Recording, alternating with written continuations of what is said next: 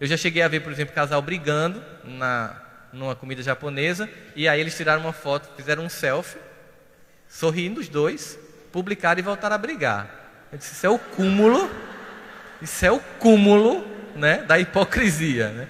Publicamente, nós somos um casal feliz. Você que está lá, triste, sozinho ou sozinha numa sexta-feira, achando que tem um dedo podre, que nunca consegue ninguém que preste.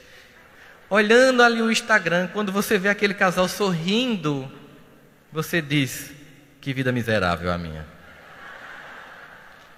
Porque você se compara com o que não é verdade e você não aprende que a felicidade ela não depende daquilo que o mundo nos propõe como felicidade.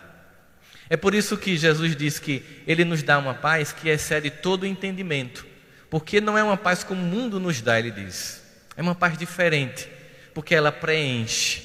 Hoje, muitas pesquisas na área da neurologia do comportamento humano mostram, por exemplo, que uma noite numa mesa, tomando café com tapioca, com pessoas que você gosta, amigos, gera uma compensação psicológica e emocional maior do que comprar um carro novo. Sabe por quê? Porque nunca, nunca são as coisas que nos deixam mais ou menos felizes. Nunca. Sempre são pessoas. Quando a gente vai ouvir falar de mágoa, tem a ver com pessoas.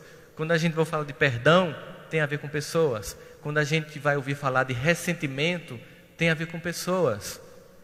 Mas a sociedade precisa nos dizer que a felicidade é aquilo que a gente constrói, que a gente compra. Observe que um dos motivos da depressão coletiva no Brasil é que a gente deixou de ir ao shopping. Mal está dando para pagar a feira, então comprar roupa não rola, ver filme não rola, comprar pipoca não rola, então a gente está ficando em casa. Mas eu tenho observado que as pessoas estão se apoiando mais.